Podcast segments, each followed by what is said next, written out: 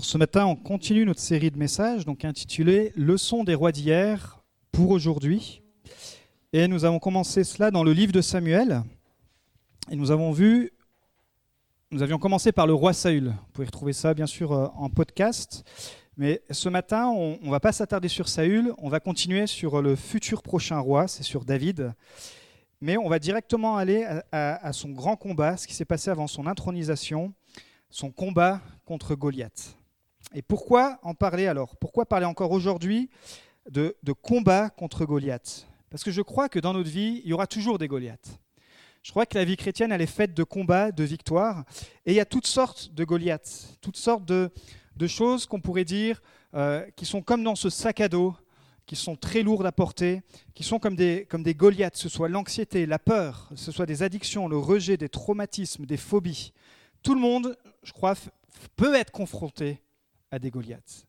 Et donc le titre de mon message ce matin, c'est Comment réagir face aux Goliaths? Et on verra la première partie ce dimanche, et on fera la deuxième partie un autre dimanche. Donc la question, en fait, c'est de savoir comment David a réagi face à Goliath. C'est une histoire que tout le monde connaît, que ce soit les chrétiens et même parfois certains non-chrétiens. C'est rentrer dans le langage, euh, on va dire, commun, dire euh, euh, David contre Goliath, quand il y a une minorité qui est face à une, une majorité, par exemple, dans un combat. Mais pourquoi aujourd'hui on a besoin de savoir comment réagir face à Goliath Parce que c'est donc ce qu'on a besoin de savoir pour avoir la victoire. Alors forcément, la première réponse qui nous vient en tête, ça pourrait être, ben, la victoire vient pour David en tout cas avec euh, des pierres et une fronde. Voici comment David a vaincu son géant. Et ça, bien sûr, c'est correct, mais je crois qu'on peut aller plus loin et voir les principes bibliques. Est-ce que finalement, comme ce que David avait entre ses mains lui a permis d'avoir la victoire, nous pourrions nous aussi avoir des clés spirituelles qui pourraient nous donner la victoire Parce que Dieu veut encore te dire aujourd'hui que si dans ton sac à dos il y a des Goliaths, parce qu'ils peuvent être devant, mais ils peuvent être aussi dans notre sac à dos, qui te ralentissent, eh bien Dieu peut te libérer. Dieu veut te libérer ce matin. S'il y a des choses qui te terrorisent, qui t'intimident, alors Dieu veut que tu saches ce matin que c'est possible de vaincre tes Goliaths. Alors on va regarder dans 1 Samuel au chapitre 17, juste pour resituer l'histoire. On est le peuple d'Israël est dans la vallée euh, d'Ela qui veut dire la vallée des Térébintes, euh, précisément à Soko, dans une ville de la plaine montagneuse de Juda. En fait, tout ça pour dire qu'ils ont installé leur camp sur une colline. Et leur ennemi historique, les Philistins, sont aussi sur une colline, et ils sont en face d'eux. Et il y a comme cela un, affrontement, et ils les menacent de colline à colline. Et euh, ces Philistins, bien sûr, c'est les, les, ennemis jurés d'Israël. Euh, juste quelques temps avant, c'est pas si loin, euh, durant le temps des juges, Samson avait libéré le peuple de cette oppression qui durait depuis 40 ans, même si Samson a mal fini. Il avait quand même réussi à libérer cette oppression des Philistins, mais les, Philistins reviennent, et ils reviennent avec leur champion, avec leur Goliath, avec euh, leur arme, j'ai envie de dire, secrète qu'ils n'avaient pas dévoilée jusque-là. Et on va voir comment David a réagi et comment on peut réagir nous aussi quand parfois on est dans une saison de victoire et on se retrouve à nouveau dans une saison où on se dit, purée, j'ai mon sac à dos qui est lourd, j'ai des Goliaths en face de moi, j'ai ma marche qui est, qui est euh, ralentie, je ne sais pas pourquoi, qu'est-ce qui se passe Donc 1 Samuel 17, verset 1 à 11, version Louis II, tu peux, tu peux l'afficher euh, si tu veux. Les Philistins réunirent leurs troupes pour faire la guerre et ils se rassemblèrent à Soko, ville qui appartenait à Juda. Ils installèrent leur camp entre Soko et Azeka, à Éphès d'Amim. Saül et les hommes d'Israël se rassemblèrent aussi. Ils installèrent leur camp dans la vallée d'Ela et ils se rangèrent en ordre de bataille contre les Philistins. Les Philistins se tenaient sur une montagne et Israël sur celle d'en face. La vallée les séparait. Un homme sortit alors du camp des Philistins et s'avança entre les deux armées. Il s'appelait Goliath. Venait de Gath. Il mesurait environ trois mètres. Il avait sur sa tête un casque en bronze et il portait une cuirasse à écailles en bronze qui pesait près de 60 kilos. Vous voyez, parfois on a du poids sur nous qui va nous permettre d'intimider les autres. C'est ce que c'était la stratégie de Goliath. Lui, il avait un sac à dos, il avait une cuirasse, il avait quelque chose qui représentait du poids 60 kilos, mais il utilisait ça pour intimider, pour menacer. Peut-être que ce matin, toi, tu te sens en surpoids spirituel, il y a quelque chose qui te, qui te pèse, il y a ces 60 kilos qui sont là, il y a cette cuirasse, il y a quelque chose de lourd, et on va voir comment euh, libérer tout ça. Verset 6, il avait des jambières en bronze et tenait un javelot en bronze, en bandoulière.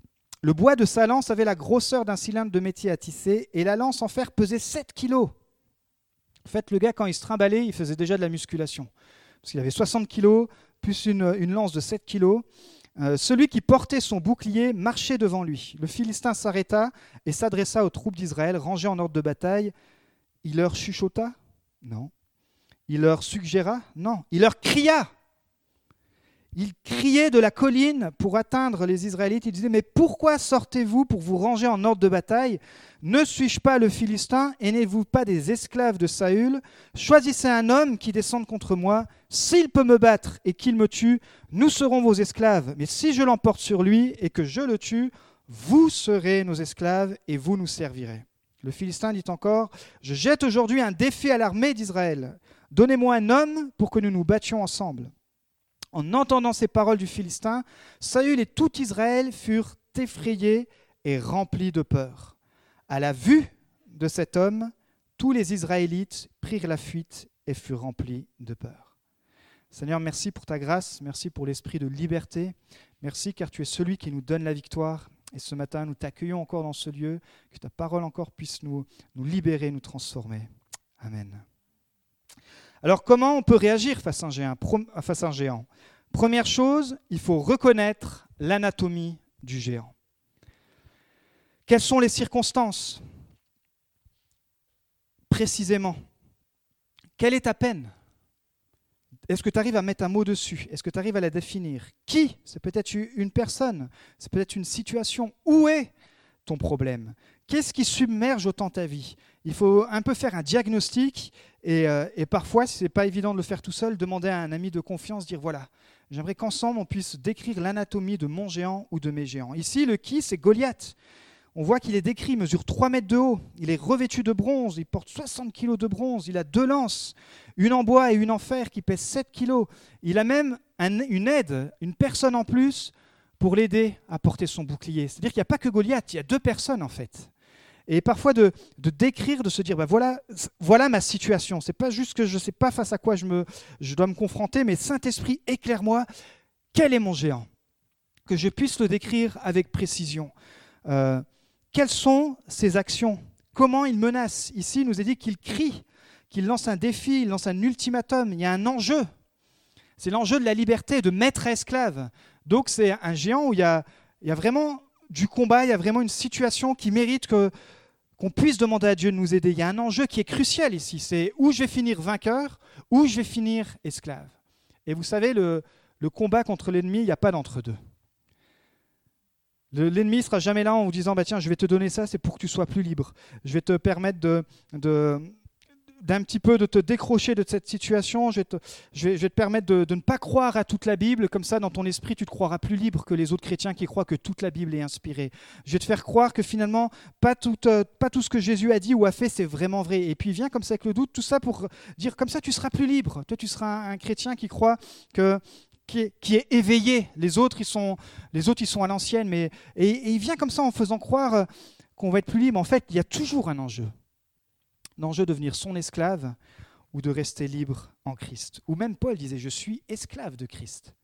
Avec pas le sens de euh, je suis esclave dans un mauvais sens, dans le sens où Christ est mon maître et je veux le suivre toute ma vie. Donc ici, il y a toujours dans le combat, il faut que vous sachiez que dans l'anatomie du géant, dans l'anatomie du combat, il y a toujours votre liberté qui est en jeu.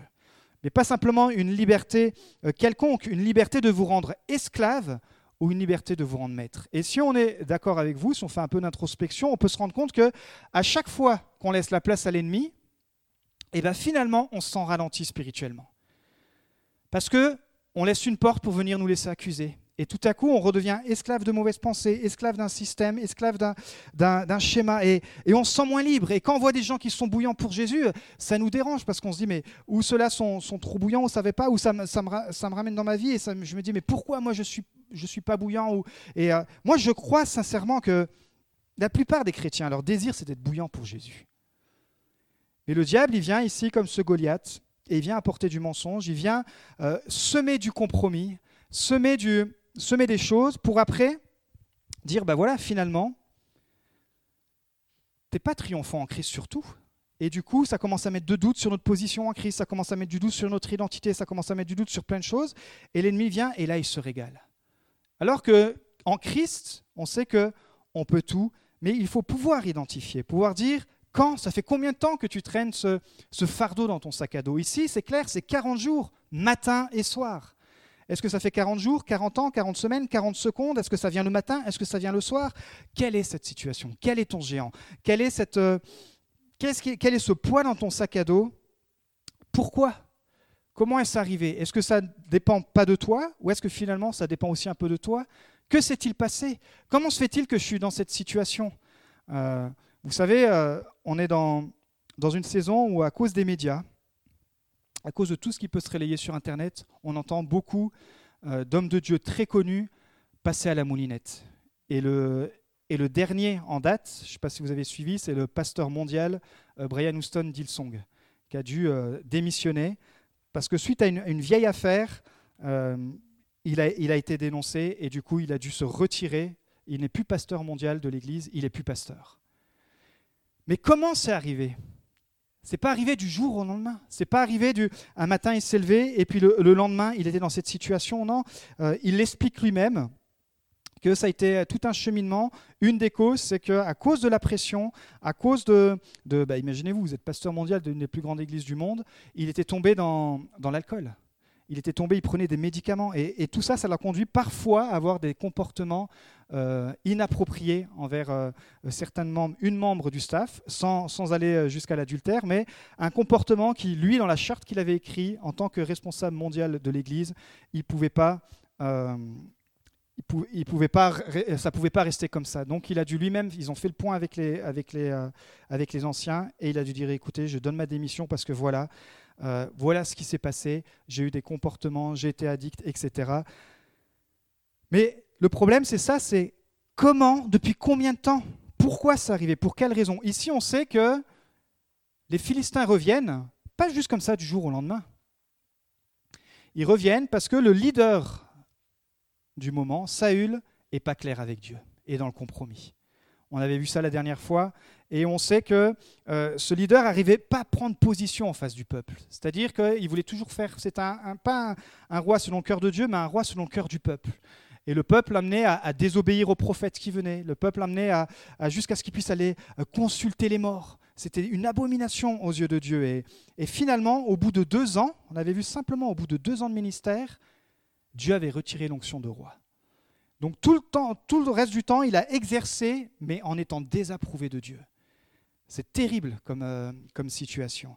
Et donc, à cause de son péché, à cause de son attitude et aussi celle du peuple, ça laisse une situation qui arrive, ça laisse arriver des ennuis, des difficultés, ça laisse arriver euh, ce géant qui est là, et peut-être que pour toi, c'est un sujet sur lequel tu peux être susceptible. Peut-être que pour toi, c'est quelque chose qui revient, que tu, as, que tu as enfoui, mais quelque chose qui tout à coup peut te submerger, quelque chose qui peut venir voler ta joie, quelque chose qui peut venir voler ta passion, quelque chose qui, euh, à un moment donné, ça te bloque dans ta marche. Le sac à dos est trop lourd. Le sac à dos est trop lourd à porter et, c'est de la fatigue spirituelle. Et, et, et puis, en fait, quand on va voir, quand on est dans ce raisonnement, qu'est-ce qui fait l'ennemi? Il arrive à nous permettre de nous auto-justifier. Ça nous arrive tous, si on est sincère avec nous, et dire bah, finalement, c'est pas si grave. Et, on va voir comment le peuple de Dieu, justement, vous allez voir comment le peuple de Dieu a réussi à, s'auto-justifier dans cette situation. Et euh, il y a ce pasteur Bivir qui dit le but de l'intimidation est de nous faire céder notre autorité. Là, le peuple de Dieu avait perdu l'autorité. Nous avons une autorité en Christ. Mais le but de l'intimidation, le but des géants, c'est vous de faire perdre votre autorité en Christ, rendant ainsi nos dons inopérants. Nous sommes alors réduits à œuvrer avec nos forces et nos capacités limitées. Puis, conscients de notre vulnérabilité, nous nous réfugions dans ce qui est confortable et sécurisant. Verset 11. En entendant ces paroles du Philistin, Saül, le leader principal, et tout Israël furent effrayés et remplis de peur. Ils vont entendre, mais ils vont voir aussi fonctionne beaucoup par euh, ce qui rentre dans nos oreilles, mais aussi parce qu'on regarde. L'ennemi peut venir polluer ta vue, polluer ton âme parce que tu fais rentrer dans tes yeux. Il dit à la vue de cet homme, tous les Israélites prirent la fuite et furent remplis de peur. Peur, de crainte, d'inquiétude et de terreur. ça va créer de l'instabilité dans le peuple, ça va créer de, l'instabilité dans l'armée, et surtout, ça va les empêcher de prendre la bonne décision. Et, euh, parfois, c'est un, petit, un petit géant qui traîne dans notre sac à dos, mais qui petit à petit prend plus en plus de place. Et finalement, au fil des années, au fil de l'eau, comme on dit, ça devient grand et ça affecte tout le reste. Ça affecte surtout notre service, notre engagement, notre relation avec Jésus. Donc, on voit que Goliath ne lâchera pas facilement. C'est-à-dire que c'est normal. Aujourd'hui, tu dis, mais je suis fichu alors si j'ai ça. Non, c'est normal parce que les Goliaths ne lâchent, pas, facilement. Et surtout, c'est normal si tu t'en rends compte, parce que ça veut dire qu'un chrétien, pour moi, un chrétien qui n'est pas dans le combat, c'est un chrétien qui ne fait pas peur à l'ennemi. Un chrétien qui dit Oh non, mais en ce moment, tout va bien, j'ai tout réglé, mon, ancienne nature, c'est fini, bah, ça, c'est déjà un mensonge de l'ennemi. Parce que notre ancienne nature, elle est toujours là pour, euh, pour reprendre la première place. Et parfois, il y a des choses qui mettent plus de temps que d'autres à guérir. Vous savez, il y avait cette fausse conception, on disait que quand tu te fais baptiser, une fois que tu, euh, tu sors, tu vas dans le baptistère et que tu ressors, bah, ça y est, ta vie ancienne, tout est réglé. Combien on sait que c'est faux? Et on a besoin de guérison, besoin de restauration et surtout besoin de la présence de Dieu. Ici, on voit qu'il tient pendant 40 jours et 40 nuits. 40 dans la Bible, bien sûr, c'est un nombre important. C'est le nombre de l'attente. C'est le nombre de la préparation. C'est aussi le nombre de l'épreuve. Élie jeûna 40 jours avant de commencer son ministère public. Moïse avait 40 ans lorsqu'il fut appelé par Dieu. Jésus jeûna 40 jours dans le désert pour pouvoir affronter la tentation. Le chiffre 40, ça annonce aussi un nouveau commencement. Le déluge de Noé dura 40 jours, puis il y a eu un renouveau. Ça, c'est une bonne nouvelle aussi. Les Hébreux ont erré 40 ans dans le désert, puis il y a eu la terre promise. Jésus est apparu 40 jours après sa mort à plus de 500 personnes. Pendant 40 jours, Goliath a défié Dieu, mais il a été vaincu par David, par l'Esprit de Dieu. Donc ce matin, la bonne nouvelle, c'est peu importe la taille, la longueur, la voix de ton Goliath, par la foi, il est déjà vaincu en Christ. Par la foi, Jésus a déjà la victoire. Mais cette victoire, tu dois te l'approprier. Sa victoire, c'est ta victoire. Et donc, ici, le roi et le peuple ont peur du géant. Saül, ce leader, on a vu comme il avait bien commencé, il avait toutes les caractéristiques du bon leader, mais simplement au bout de deux ans déjà, il avait failli. Et, euh, ici, il avait entraîné le peuple euh, loin de Dieu, donc ça crée de la peur, ça crée, vous savez, comme le premier péché, quand Adam et Ève ont péché, qu'est-ce qu'ils ont fait? La première chose, ils se sont cachés. Euh, quand on est dans le péché, la première chose qui, euh, le premier automatisme, c'est qu'on se cache de la présence de Dieu. On ne se sent pas indigne, on se sent, euh, on sent sale. Là, ils ont vu et entendu. Et j'aimerais vous dire qu'aujourd'hui, on est dans, encore plus que jamais dans, dans, dans cette ère où tout passe par ce qu'on voit et ce qu'on entend, à travers les réseaux sociaux, à travers, on est dans du bruit constamment. Et Parfois, la technique du diable, c'est d'entendre, de laisser traîner nos yeux ou d'entendre des choses qui vont pas bien. Et puis, il y a les Goliaths qui rentrent. Ça peut être une pensée, ça peut être une fausse doctrine. Et puis, ça, grandit, ça grandit. Et alors, le Saint-Esprit, on a besoin de, revenir et dire Saint-Esprit, peut-être si mon sac à dos est lourd, il faut que je puisse à nouveau voir comme tu vois, que je puisse à nouveau prendre la parole. Éclaire-moi. Éclaire-moi sur ce que je vois, éclaire-moi sur ce que j'entends. Aide-moi euh, à discerner, parce que là, j'ai un sac à dos qui est rempli de Goliaths et j'en peux plus. Donc l'anatomie du géant se caractérise par un seul mot, la peur qui produit la fuite. Donc si vous êtes dans une saison où il y a des endroits dans votre vie où vous avez peur et que ça produit la fuite, demandez au Saint-Esprit de vous aider peut-être à, guérir ce qui se passe dans... Il y a peut-être quelque chose dans votre sac à dos, peut-être un, poids, un fardeau qui est là, où euh, vous avez oublié ou qui a tellement été enfoui, et le Saint-Esprit ce matin veut te dire, mais je peux mettre le doigt dessus et te rendre libre, puisque à la croix, si tu déposes tes fardeaux, tu prendras celui de Jésus-Christ qui est doux et léger. Et moi, j'ai envie de porter ce fardeau-là. J'ai envie d'avoir le fardeau de Jésus qui est doux et léger. Et pas de porter mon propre fardeau de mes erreurs, mon propre fardeau de mon passé. Ça, à la croix, je le redépose. Et à la croix, Jésus m'en libère et il prend mon sac à dos et dit, tout est accompli. Tu es libéré, tu n'as plus besoin de penser à cela. Quand l'ennemi vient, rappelle-lui, montre-lui la croix. Rappelle-lui où est ton sac à dos. Le sac à dos est cloué parce que Jésus-Christ a pris tout ce qui pouvait nous, nous peser. Donc deuxième point, une fois que tu as bien décrit l'anatomie de ton géant, deuxième point qui est tout simple, c'est il y aura toujours des géants. Qu'on soit chrétien depuis longtemps ou depuis peu, on est toujours confronté au combat. Ici, Israël n'est plus en esclavage, il n'est plus en Égypte, il n'est plus sous la domination du Pharaon. Il est enfin dans le pays promis. On pourrait se dire, mais ça y est, il va se la couler douce. enfin, après 40 ans d'errance dans le désert, est-ce que le combat est fini? Non. Il y a encore une étape. Il y a encore, Dieu veut nous emmener plus loin. Dieu veut nous faire maturer. Dieu veut que euh, ses enfants puissent grandir en maturité. Et parfois, ça passe en affrontant nos géants, en affrontant nos peurs, en affrontant, euh, en libérant ce qu'il y a dans notre sac à dos. Ils sont dans le pays promis. Et pourtant, dans le pays promis, là, face à eux, il y a ce géant. Ils ont déjà oublié tout ce que Dieu avait fait. Voir la mer s'ouvrir en deux, voir tous les miracles. Parce que l'homme, vous et moi, on est pareil. On passe par des saisons où on voit Dieu tellement de façon agir, et puis tout à coup, il va y avoir une situation où on va être paralysé. On se dit, mais comment j'ai pu me laisser paralyser par cette situation alors que j'ai déjà vu tellement Dieu agir dans ma vie avec tellement de précision, avec tellement de détails? Qu'est-ce que ça veut dire? Ça veut dire que nous sommes en Christ, mais nous sommes aussi au milieu d'une bataille. Et devenir chrétien, ça ne veut pas dire, ça c'est un faux évangile, de dire que tu n'auras plus d'épreuves. Au contraire, ça veut dire que dans l'épreuve, la victoire est acquise en Christ, mais tu affronteras des épreuves. Ils sont dans le pays promis, ils ont vu les murs de Jéricho tomber, mais ils sont de nouveau confrontés à la menace. Parce qu'à chaque fois que tu avanceras, un autre géant se présentera. Mais la bonne nouvelle, c'est que Christ t'en délivrera. N'est pas parce que nous sommes en Christ que nous avons plus de bataille. Encore une fois, pour moi, un chrétien qui est en bonne santé spirituelle, c'est un disciple de Jésus déjà, et c'est un disciple qui peut vous parler de ses batailles. Qui bah, écoute, moi, je suis sur un champ de bataille en ce moment. Je sais qu'il y a un chemin par lequel je passe qui est miné, euh, mais voilà, en Christ, je peux me confier en lui. Moi, je pense que vous êtes pareil que moi. Hein. On n'aime pas discuter avec les gens qui vous disent tout le temps Oh ben non, écoute, moi, tout va bien. Moi, la vie chrétienne, oh bah, c'est cool. Parce que pour moi, ce n'est pas une vie de disciple. Quand je vois la vie des disciples, c'est des disciples qui étaient confrontés aux épreuves, mais qui racontaient ensuite, je suis dans cette épreuve-là, mais je vais avoir la victoire. Ou qui vous dit bah, effectivement, j'étais dans l'épreuve, mais Dieu m'en a sorti. Et c'est pour ça que j'ai beaucoup aimé, j'ai eu un retour sur le retour que vous avez fait les femmes, parce qu'il y a cette accessibilité de dire bah, en cette saison, je sais que Dieu me challenge là-dessus, mais euh, je vais m'appuyer sur lui. Ça, c'est être honnête et c'est simplement dire, je suis un chrétien, un disciple qui est en mouvement. Et je crois que Dieu veut que son Église locale à nouveau puisse se dire, mais effectivement, en fait, je suis en mouvement. Et si je suis face à des combats, c'est simplement parce que je suis en mouvement. Si tu es face à un combat, bonne nouvelle, c'est que tu fais peur au diable et que le Saint-Esprit va t'aider. Nous sommes plus que vainqueurs grâce à celui qui nous a aimés. Romains 8, 37. Et mon troisième point ce matin, même si nous avons la puissance en Christ, nous pouvons être paralysés par un géant. Ça, me surprend toujours, et ça vous surprend aussi certainement toujours, quand on chante des chants comme ce matin. Dieu admirable, Dieu comparable.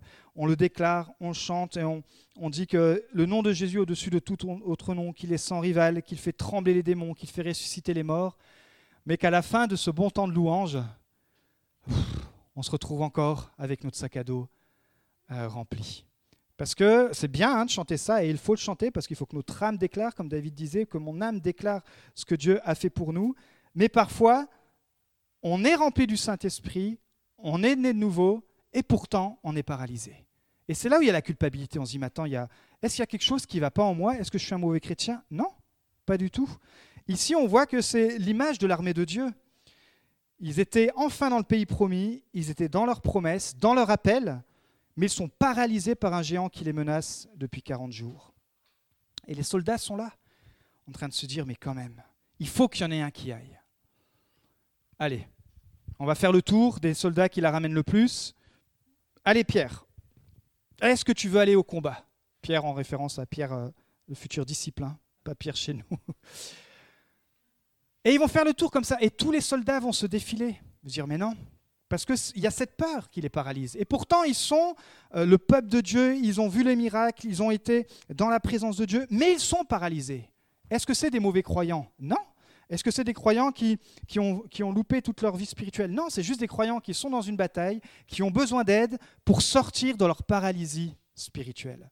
Et ici, ils vont être intimidés par ce Goliath. Il fait 3 mètres de haut, ils n'ont jamais vu ça. Ils, vont voir son armure. Vous savez que les Philistins, c'était les premiers à développer aussi euh, toute l'industrie autour du, fer, du bronze, etc. Donc ils étaient déjà bien équipés pour une armée. Et eux, ça les, choque, ça les surprend. Souvent, eux, quand Dieu les envoyait se battre, c'était avec une torche en bois.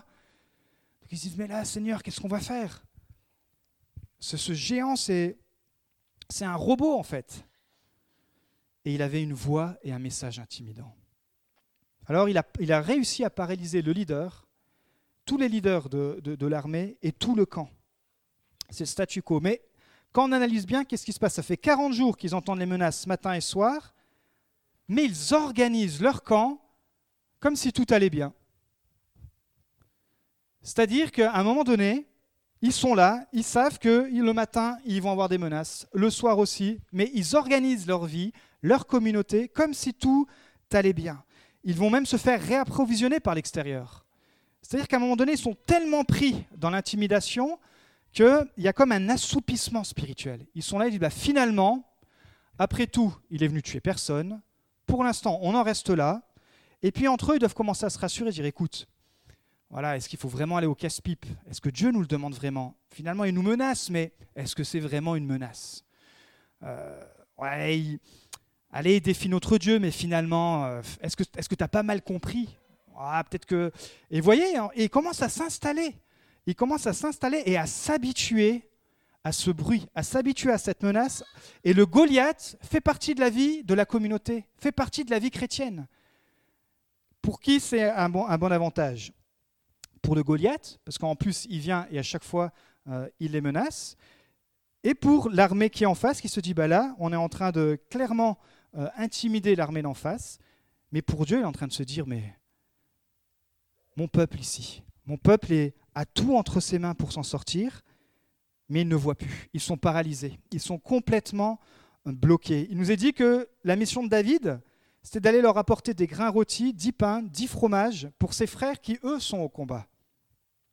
Mais comme l'armée, elle est dominée par la peur et ça devient sa zone de confort, ils servent Dieu qui peut les libérer, mais ils tolèrent l'intimidation. Ils sont dans le compromis. Alors qu'on sait combien, surtout quand on lit l'Ancien Testament, combien Dieu parfois était cash, quand il leur disait, voilà, avec tel peuple, il faudra faire comme ceci, il faudra allumer ceci. Parfois, quand on lit comme ça, euh, on se dit, waouh, le Dieu là, Dieu de l'Ancien Testament, il était cruel. Non, c'est parce qu'il y avait des règles qui devaient être mises en place et que Dieu devait aussi former son peuple. Mais ici, c'est pour ça que c'est encore plus euh, choquant pour le peuple d'Israël, parce qu'ils sont là, ils sont dans une zone de confort. Et entre eux, Certainement, ils sont courageux, ils disent oui, t'inquiète, ça va aller, attention, hein, il va venir nous intimider à 6h du matin, puis peut-être il va venir à 20h du soir. Et peut-être que parfois, dans notre vie chrétienne, on a l'impression que on s'habitue à cette intimidation, on s'habitue à ce géant qui vient, et on voit plus.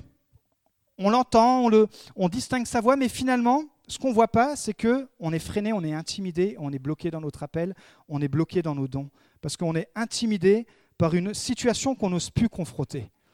Vous savez, aujourd'hui, c'est la, confrontation, elle commence déjà personnelle, dire bah, Seigneur, est-ce que je peux te permettre de venir confronter ma vie? Et quand on prend des temps de jeûne et prière, en tout cas pour euh, ceux qui l'ont déjà vécu, vous savez combien, Dieu vient faire le ménage. On prend toujours, on aime bien ici en tout cas prendre des temps de jeûne et prière par la repentance, et tout à coup on, demande au Saint-Esprit de dire bah, Saint-Esprit, euh, ça fait un petit moment là qu'on n'a pas pris du temps euh, pour prier, viens laver mon cœur, viens laver, viens, viens me montrer encore comment je peux te rendre gloire. Et puis là, le Saint-Esprit, il vient. Il dit, ah oui, c'est vrai, tiens, je n'avais pas pensé à ça. Eh bien, ok, Seigneur, je te demande pardon et tu me libères. Et j'ai envie de te rendre davantage plus gloire. Et, c'est pour ça que euh, d'avoir un esprit repentant, et ça on verra dans, la prochaine prêche, c'est ce qui va différencier le cœur de David avec le cœur de Saül. Le cœur de Saül, il avait un cœur repentant, mais il revenait vite dans son péché. Le cœur de, David, il avait un, cœur repentant, parce qu'il savait qu'à chaque fois qu'il péchait, il le faisait contre Dieu. Et j'aimerais te dire que peut-être toi, tu es attaqué là-dessus, parce que tu dis, mais je tombe souvent, je, je... Mais si tu as ce cœur de David, en disant, mais Seigneur, moi tu sais que je t'aime, et, je crois que, ça peut être ton cas, et que c'est ton cas, tu dis, mais, mais j'ai du mal, je lutte avec ça, et eh ben, reste dans le combat, ne laisse pas ce géant rôder autour de ton camp, de ta situation, en te disant, bah, de toute façon, maintenant, je jette l'éponge, et puis, euh, et puis tant pis. Parce que ça va faire quoi? Ça va faire que ta vie va être spirituelle, va être paralysé, pardon. Et c'est ce qu'on appelle l'endorci. On va s'endormir spirituellement. Et on voit dans les lettres à l'Apocalypse, quand Jésus euh, dit bah purée, là, il y a des églises, elles sont, elles sont en bonne santé, en tout cas de l'extérieur, mais elles sont remplies de sacs à dos. Il dit Vous êtes tiède en fait. Vous êtes tiède parce qu'il y a des choses qui n'étaient pas réglées, il y a quelque chose peut-être qui, qui était resté, qui, qui, l'intimidation, des choses qui étaient là dans leur sac à dos. Et Jésus dit mais, Ok, vous êtes tiède, mais vous pouvez être bouillant. Et je crois qu'on peut être bouillant pour Jésus. Imparfait comme nous sommes, en devenant avec cœur à cœur avec Dieu, dire Seigneur, Je ne veux pas oublier que tu es le Dieu des miracles. Je ne veux pas oublier que tu es le Dieu de la vie, le Dieu de la paix, le Dieu de la joie et le Dieu de la liberté. Et là, alors, on peut faire comme ce David, avoir le courage de se lever. Le problème, on va lire le texte, verset 26. Donc David demanda aux hommes qui se trouvaient près de lui, Que fera-t-on pour celui qui tuera ce Philistin et qui écartera Israël? Qui est donc ce Philistin, cet air circoncis, pour insulter l'armée du Dieu vivant? David avait discerné. Il a dit, écoutez, en plus il arrive comme un cheveu sur la soupe. C'était le Uber de l'époque. Hein. Il arrive pour livrer, et puis lui, il voit la situation de l'extérieur.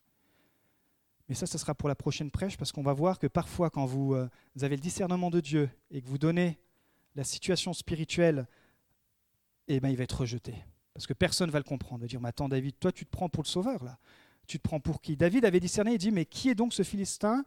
Pour insulter l'armée du Dieu vivant Et euh, il se renseigne, et en plus, il dit, mais non seulement il vient insulter l'armée du Dieu vivant, mais en plus, si quelqu'un y va et qui gagne, le roi seul, il a tellement peur qu'il a offert plein de cadeaux. Donc, mais qu'est-ce qui fait que vous êtes autant paralysé? Et parfois, c'est ça qu'on a besoin d'entendre. On a besoin simplement d'être secoué comme un cocotier, par amour, bien sûr, et dire mais en Christ, tu as toutes les bénédictions possibles. En Christ, tu es assis dans les lieux célestes et en Christ, tu peux être restauré. Vous voyez, pour ça, Paul y rabâche souvent dans Éphésiens notamment en Christ, en lui, en lui, parce qu'en lui, il y a tellement de ressources, il y a tellement de joie.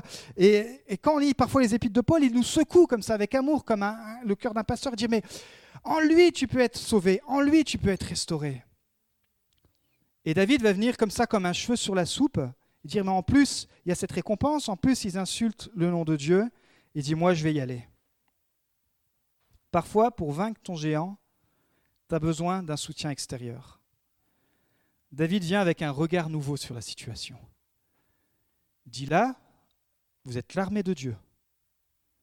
Comment ça se fait que ça fait 40 jours que vous vous laissez le droit à ce géant, et ce n'est pas géant casino, de vous venir vous intimider de venir vous crier dessus et personne ne bouge. Ouvrez les yeux, il faut qu'on se réveille. Et, vous savez, c'est pour ça que parfois quand on a des, messages de réveil ou vous entendez des messages qui vous perturbent et qui vous mettent à genoux, parce que c'est des messages qui viennent et qui secouent le cocotier. Parce que c'est des messages pour nous permettre de sortir de cette zone de confort, qui est une zone de confort pour euh, l'ennemi, mais pas pour nous. Et David va venir avec ce regard nouveau. Il va discerner que l'armée est sous l'emprise de l'intimidation depuis 40 jours. L'armée n'arrive plus à avoir la solution. Saül est aussi sous l'emprise du géant, le leader aussi, mais David, il est extérieur à cette emprise. Il arrive avec un œil nouveau. En plus, lui, il arrive en mode euh, louange, adoration. Je viens de délivrer les brebis de ci, de ça. Et il est loin de, rechercher une place. On verra tout ça. Il arrive avec un cœur humble, mais dans son humilité, il dit non, notre Dieu, il nous a racheté un tel grand prix. Là. Il nous a fait sortir d'Égypte. Et vous, vous êtes l'armée et vous laissez ce géant et vous installez le camp et tout le monde fait et non, Saül, il y a quelque chose qui ne va pas. Vous voyez? Et Dieu, bien sûr, va lui donner la force d'y aller. C'est parce que David était, on verra ça aussi, était animé de l'esprit de Dieu. Ce n'était pas par ses propres forces. Mais vous savez, j'aimerais terminer avec cet exemple. J'étais la semaine dernière avec, euh, je, suis, euh, je suis en, formation donc de formateur professionnel d'adultes, et là j'interviens dans un groupe du Greta auprès d'un bac plus 2, euh, auprès d'un groupe AGPE, assistant de gestion de petites entreprises. Et dans ce groupe, je leur ai dit, ben voilà, si vous voulez, je, peux faire, euh, je peux vous permettre d'avoir euh, un entretien individuel pour qu'on puisse faire un point sur votre situation, etc. J'ai des outils, j'ai développé des outils. Et là, j'ai deux personnes qui ont accepté. Et le Saint-Esprit m'a ouvert les yeux. Première personne, on va l'appeler la personne A, elle a besoin de monter un projet. Elle finit sa formation, elle a besoin de monter un projet. Donc je fais un peu le point avec elle. En plus, elle n'avait pas beaucoup de temps parce qu'elle devait prendre le bus, elle avait 30 minutes. Je dis, bon, bah, cet esprit-là, il faut qu'en 30 minutes, tu puisses nous donner les clés pour que quand on se revoit dans une semaine, on puisse avoir un moyen sur lequel travailler. Un super jeune, franchement, euh, vraiment coup de cœur, quoi. Et on commence à discuter, il m'explique son projet, son parcours qui est passionnant, etc. Et je dis, ben voilà, c'est quoi la suite? Il dit, bah écoute, il faut absolument qu'au mois d'août, je puisse trouver un emploi, mais voici mon premier géant, si je le mets dans le contexte euh, charismatique, podcastiste, christianisme. Il me dit, mon premier géant, c'est que je n'ai pas le permis, et ça me bloque. il me dit, mon deuxième géant, c'est que je fume et que j'aimerais arrêter. Il y a du monde qui me dit ça, enfin du monde, un gars non chrétien. Je dis ok d'accord, donc ça c'est les objectifs que tu t'es donné. Il dit bah oui parce que ça ça m'empêche le permis de trouver du boulot en dehors de, de Beaune et puis la cigarette parce que j'ai un objectif pour ma santé, j'aimerais être en meilleure santé. Et bien sûr, je n'ai pas pu prier pour lui, lui imposer les mains, etc. Mais euh, tout le long du fil de la discussion, on a pu mettre en place euh, des choses pour lui dire, eh ben, écoute, par exemple, pour résoudre ton problème, euh, aujourd'hui, c'est quoi tes contacts? Bah, Aujourd'hui, j'ai fait un stage dans les, hôtels. Ok, dans ces hôtels, combien tu as de contacts? J'en ai cinq. Est-ce que c'est parmi, tu as déjà contacté ces cinq contacts pour avoir un emploi Je dis, bah non, c'est vrai, je avais jamais pensé. Je dis, bah, écoute, d'ici qu'on se revoit, tu reviens en me disant que tu as réussi ou pas, mais en tout cas, tu as essayé de contacter ces cinq principaux euh, hôtels, comme ils font partie du groupe, et tu me diras quel est le retour, comme ça on va passer à l'état suivant. Et comme ça, on a dégrossi et on a, on a... Et tout à coup, à la fin, à la fin, je vous dis c'était assez rapide, parce que c'était 30 minutes, il est parti le cœur soulagé. Il me dit, oh, merci. En gros, c'était si simple, mais il avait juste besoin d'une aide extérieure il était dans la formation depuis, depuis novembre, mais il ne voyait pas tout ça. Il n'arrivait pas à mettre des, mots, il n'arrivait pas à mettre des situations. Je dis bah, merci Seigneur. Et puis le deuxième, plus âgé, donc le premier avait à peu près 25-26 euh, ans, le deuxième pas loin de la soixantaine. Et lui, il est en urgence parce qu'il a besoin de trouver un stage pour finir sa formation, un stage de trois semaines euh, dans 15 jours. Et là, tout le monde, euh, ses formateurs, tout le monde, tout le monde a lâché l'affaire parce que ils n'arrivent pas à lui trouver un stage. Et lui aussi. Donc, je le prends en entretien, j'ai Saint-Esprit, donne-moi de pouvoir l'aider, on discute, on, met en place les techniques, etc. Euh, et, je dis, alors, euh, d'après toi, monsieur B, d'après vous, monsieur B, qu'est-ce, qu'est-ce qui fait que vous n'arrivez pas à trouver un stage? Quelles sont les méthodes que vous utilisez? Et là, il me liste toutes les méthodes. Je dis, waouh Mais vous pourrez rouvrir une agence de recruteurs tellement que vous avez une méthode. Il avait tout fait, il envoyait des mails, il passait. Et euh, je dis, vous savez quoi?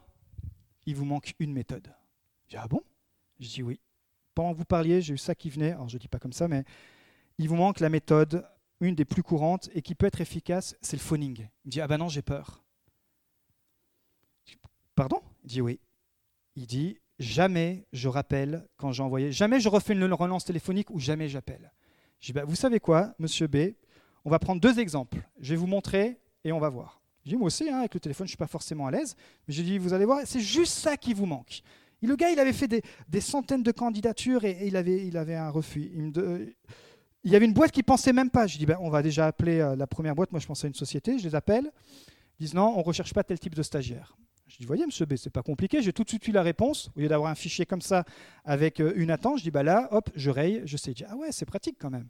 Je dis, maintenant, on va appeler la deuxième, euh, on va appeler la deuxième. J'appelle, et là, par la grâce de Dieu, la personne me dit, bah, écoutez, on serait intéressé, qui vienne nous rencontrer mardi, il rencontrera la, responsable, euh, et, en plus c'était euh, du côté du Breuil, donc ça le rapprochait, parce qu'il vient du Creusot, et il dit, et comme ça, on verra ce qui est possible de faire. Et là, monsieur B, il était mais halluciné, il me dit, mais, mais moi j'envoie des, centaines de CV, je fais plein de démarches, et dit, là, en, en un espace de 10 minutes, j'ai réussi à avancer. Parfois, on a besoin simplement d'une aide extérieure. Et c'est pas parce que je suis meilleur que lui, hein, c'est pas du tout ça. C'est juste que on, voit la situation globale, on a des outils de diagnostic, et je savais que lui, euh, dans les trois cercles, il connaissait l'environnement, il connaissait ses compétences, mais dans la méthode, il y avait quelque chose qui, euh, il y avait une, partie de la méthode qui lui manquait. Et Saint-Esprit m'a permis de l'aider, et, euh, et, il est sorti soulagé. Il m'a dit bah, merci monsieur, merci monsieur. Et je crois que parfois, pour notre vie spirituelle, on a besoin de recevoir le conseil d'un avis extérieur. Mais il faut aussi parfois le recevoir. Hein. Euh, là, les deux, ils étaient dans une situation où ils avaient besoin de, confronter leur Goliath, et ça a permis de leur avancer. Maintenant, pour ramener ça dans la vie spirituelle, notre principale aide, c'est le Saint-Esprit. Il est dit qu'il est notre consolateur, qu'il est celui qui, vient nous aider, il est celui qui vient nous rappeler les paroles de Jésus-Christ.